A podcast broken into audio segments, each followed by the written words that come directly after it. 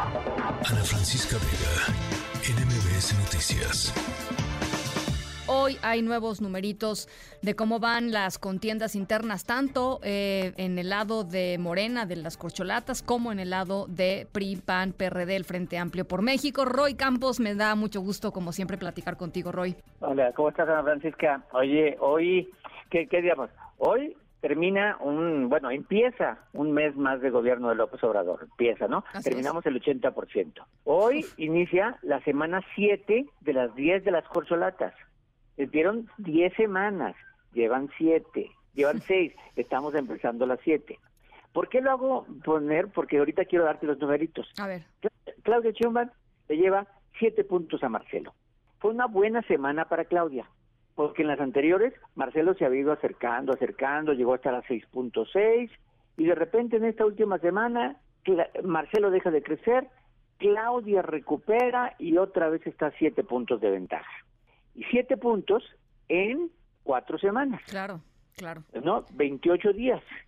Eso. Quiere decir que necesita Marcelo acercarse en un punto cada cuatro días. Lo cual es muy difícil, ¿no? Con estas reglas sí, sí, sí, porque con reglas en donde el partido te limita, el INE te limita, todo te limita, o sea, no puedes ir a los medios, no puedes poner spot, no puedes pagar, no puedes hacer nada. Bueno, ahora, dime una cosa, Roy. Eh, lo que sí podría suceder es que comenzaran a declinar algunas de las corcholatas Sí. que simple y sencillamente no, no levantan. Digo, Adán Augusto, eh, Ricardo Monreal, eh, en fin, no sé. Sobre todo los últimos tres, Noroña, eh, Monreal y Manuel Velasco. Sí. No, ellos tres podríamos decir que sí están fuera de toda posibilidad. Mm, Está bien, vamos a poner. Si declinaran esos tres, resulta que el votante de Noroña es más parecido al de Claudia. Sí. Entonces, si declara Noroña, no favorece a Marcelo. Marcelo va con, justo contra votantes muy distintos a los de Noroña. O sea, no- Marcelo no- iría no- con votantes como de como de Monreal, de Mar- dices tú. Como de Monreal un poco, ¿no? Como Monreal un poco que, que se enfrentó a López Obrador en su momento, que tiene un discurso más, más, más independiente. Puede ser Monreal más parecido a Marcelo, Sí. pero Noroña, Adán, eh, son más parecidos a Claudia. Entonces, Claudia, digamos, buena semana para ella. Eh, Marcelo Sí. tiene una, una cuesta arriba muy importante. Eh, Adán Augusto me sorprende. O sea, ¿tú todavía lo ves con posibilidades, eh, Roy? Mira, eh, eh, no es que lo vea así con muchas posibilidades, porque si tiene que eh, un punto cada cuatro días Marcelo, Adán necesita dos puntos cada cuatro días. Sí, O sea, no, porque le lleva 14, 13 puntos. Entonces necesita dos puntos cada cuatro días. El Muy fin de semana fue bueno para Don Augusto, un poco por la parte emotiva de su colaborador que fue accidentado y él suspendió. que se murió en el avionazo, ¿no? Que se murió en el avionazo de, de Veracruz. Sí, exactamente, ¿no? Eh, pero, pero porque nadie le pegó. Normalmente los fines de semana hay campañas negativas contra Dan.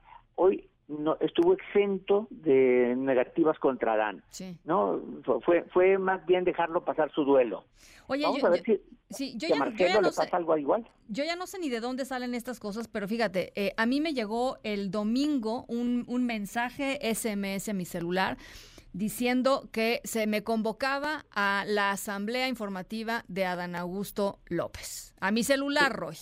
Sí, sí, Este, son están, las campañas que están haciendo. Ya no Ah. sabes ni quién las está haciendo, ¿no?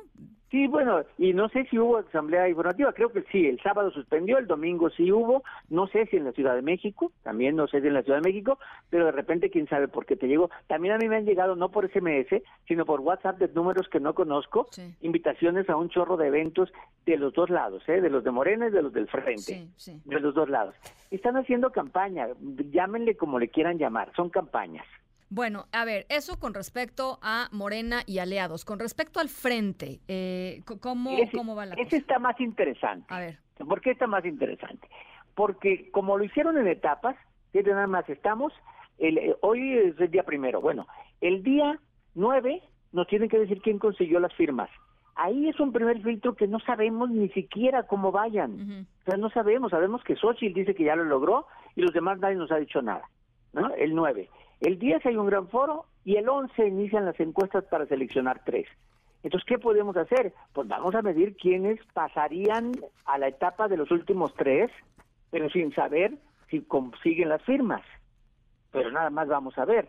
Entonces, Xochitl va claramente en primer lugar, va claramente, le gana a la suma del 2 y el 3, ella trae 26 puntos, el 2, digamos que es Krill, trae 14 y, y, Beatriz 11, por ahí trae, ¿no? Y luego 10 Enrique de la Madrid. nadie, también tendrían que declinar, ¿no? Algunos de ellos me parece. Bueno, yo creo que quién sabe si declinen porque ya en unos días los van a sacar automáticamente pues si no consiguen las firmas. Pues sí, pues sí. a ver, pero, pero, pero declinar tiene un peso político eh, importante, es un mensaje, digamos, importante, ¿no? Sobre todo cuando declinas a favor de alguien. Claro. Y no, si declinas nada más que dices ya no juego, ya me rajo, es no pudiste. Pero si declaro, declino para apoyar a alguien, ah, bueno, sí tiene un peso político.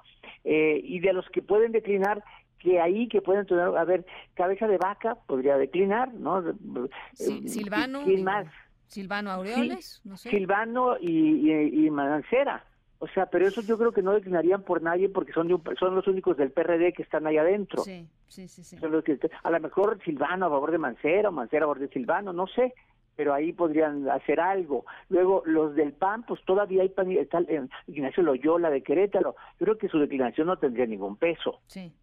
¿no? Eh, cabeza de vaca, ¿no? Y a lo mejor preciado, pero también, no sé, son los que podrían designar, pero no tienen un peso específico para darle votos a nadie. Entonces yo creo que yo, yo creo que más bien se van a esperar a que las firmas digan, pues no las logré, me quedé a una firma, no lo que sea. Y, y al final de cuentas, pues, ¿cómo van? Va uno que creo que segura que pasaría a la última etapa, que es Xochitl.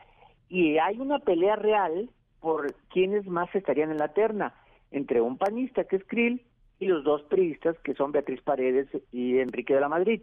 De ahí dos de ellos pasarían a la siguiente ronda.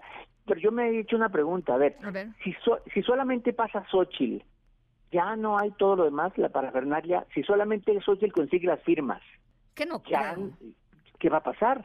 Pues quedaría Xochitl como candidata y ya, ¿no? Este y, oye, y echan a perder todo el proceso de sus cinco foros nacionales y sus bueno, pues, encuestas. Pues, bueno, pues sería nada más una evidencia de que sus otros candidatos eran demasiado, o sea, demasiado flojos como para obtener este un lugar en esa mesa, ¿no? O sea, oye, y perdería atención el proceso. Yo creo que deben hacer algo pues para que siga el proceso y el interés. Ahora, ¿cómo ves a Xochitl en, con respecto a eh, pues eh, a la explosividad, digamos, de las de las, de las pasadas semanas?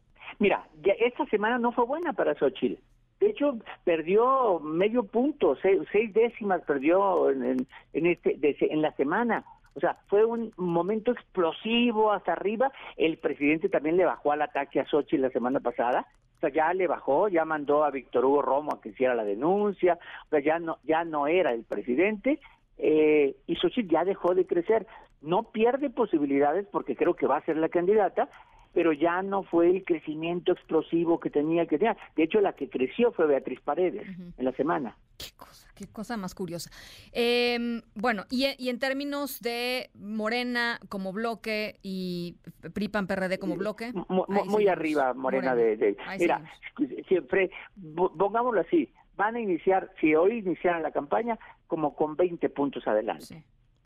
O sea, no es definitivo, pues no sabemos, ¿no? Porque no sabemos lo que vaya a pasar, pero sí Morena está muy fuerte. Ahora, la gente está un poco desconectada, ¿no, Roy? O sea, estas semanas son semanas de descanso, quizá cuando entren los niños a clases, que es el 28 de, de agosto, ¿no? Me parece, eh, la mayor parte de las escuelas, este, la gente se reconecte otra vez con, con todos estos procesos y también conforme vayan, pues haciéndose más interesantes, ¿no? O sea, pasando otra etapa, digamos, porque digo, estas semanas larguísimas de las corcholatas, pues yo no sé quién pueden entusiasmar la semana 8, ¿no? Oye, exactamente, ¿no? La semana 7, ¿qué pueden decir distinto a la 5 y a la 4? Nada, ¿no? Oye, pero la verdad es que sí, nosotros tenemos que interesarnos porque alguien tiene que interesar y verlos y platicar. Pero la gente, a ver, cuando hay inundaciones, lluvias, inseguridad, no no no está en, en este tema, ¿no? O sea, no se ha metido todavía en esto. Bueno, pues ya, ya veremos si a partir de qué será, septiembre, algo así, la gente empieza a, ponerlo, digamos, en su radar más, más cotidianamente, ¿no? Exactamente.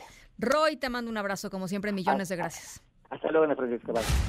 Ana Francisca Vega, NMBS Noticias.